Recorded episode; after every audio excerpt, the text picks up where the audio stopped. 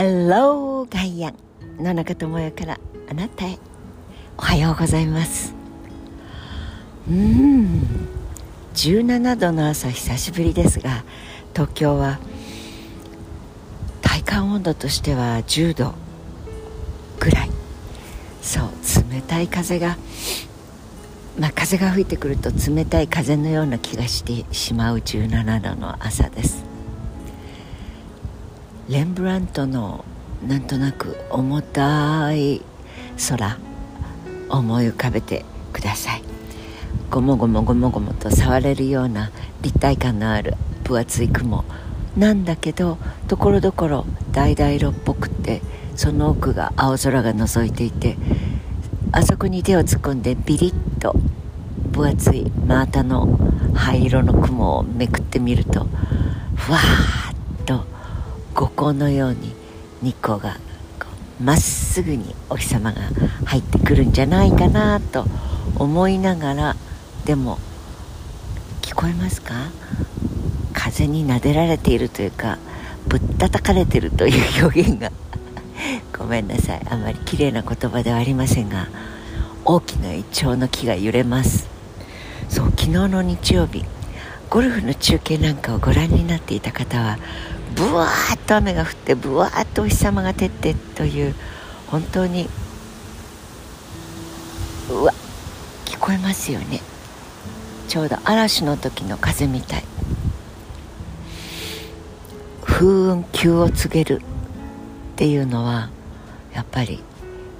穏やかだったところにブワッと来ることですがあのブワッと来て雨がジョイヤンと降ったりカラリンと晴れたりというのを一日中やられてみると何とはなしにああこういう日もあるんだな。そして月曜日になって開けてみてもやっぱり風が強くて葉っぱがものすごい勢いで落とされてそしてなんか急ぎ足でずっと走っていく雲の姿もその上に分厚い雲もなんていうとああこういう季節かな。人間の適応力っていうのはすごいなと思います。でも同時にそれは適応していかないとやっていられないよビクビクしていたらという失礼で鈍感力ということなのかもしれません。3日続けばこういう季節だなと思うし風も随分強くなる日本もそんな風になってきたのかなと思ったり敏感ででも鈍感ででも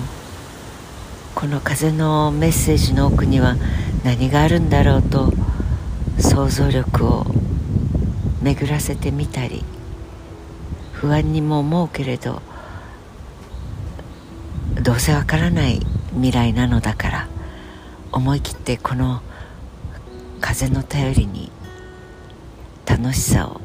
見つけちゃおうかな。と思った方が得だわねなどなどなどでもなんとなく周りをぐるり見回しても G20 あのバリ島に、まあ、いらしたことがある方いらしたことがない方でもあのバリ島のケチャック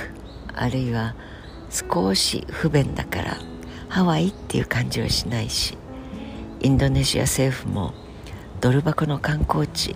として認めてはいるんだけれど何て言うんでしょう。エグゾチズムと不便さと超超一泊それこそ何十万円とする世界のラグジュアリーホテルが軒を並べていたりなんとも不思議なあの島にエアホースワンが泊まりそして3年ぶりに日韓の大統領同士がまあ人相的には悪い人ではないなというそんな2人ではありますがプーチンは行かないよって言った。だけど習近平が来てそしてバイデンと会ってほっと胸をなで下ろしてるバイデン。そしていよいよ行くぞ。と地固め成功。習近平ねえねえみんなたちそんなにえばったりかっこつけたりしないで。あなた方はあなた方のエゴの中ではなくてあなた方が統治してると思っている。多くの名もなき地球人の未来を作っていける。力を持っているのだとすれば肩怒らしてかっこつけることなどやめてお互いのもう長くはない命そうあと100年生きられる代表は一人もいません。あと50年も怪しいもんです。だったらさその後に続く未来のこの惑星見たでしょ？皆既月食。動いてるんだからお星様。なんとかしていこうよって。仲違いをしてる方が金が儲かるなんていうなんともさもしい人たちの手先になるのはそろそろやめたらどう？とケチャックでも聞きながら。ゆっくりとおいしいもんでも食べてあったかいお湯に浸かってとこまあ日本的には。温泉的イメージを結んでしまいますがと思います。でもなんとなく胸の奥底でざわついた感じがあるのは風のせいだと思いたいのですが風雲球を告げるってある鈍感力というか本当に利己的な我欲に満ちた人たちはそこに愚かなそうなんとかになんとかってことわざがありますよね。本当におバカのボタンを押すとかいろんなことをする。そうやったらお前は死刑になるけど家族は一生左うちはならぬ左扇風機の形で豊かに暮らせるから一丁爆発してみなとか刺してみなあいつのこととか。歴史は必ずそういういろんな力がないまぜになった落とし穴のところで作られてきた。そんな気もします。どうぞ何もない G の17だか20だか。いいですけど。いい加減目を覚まして。この命を授かったこと。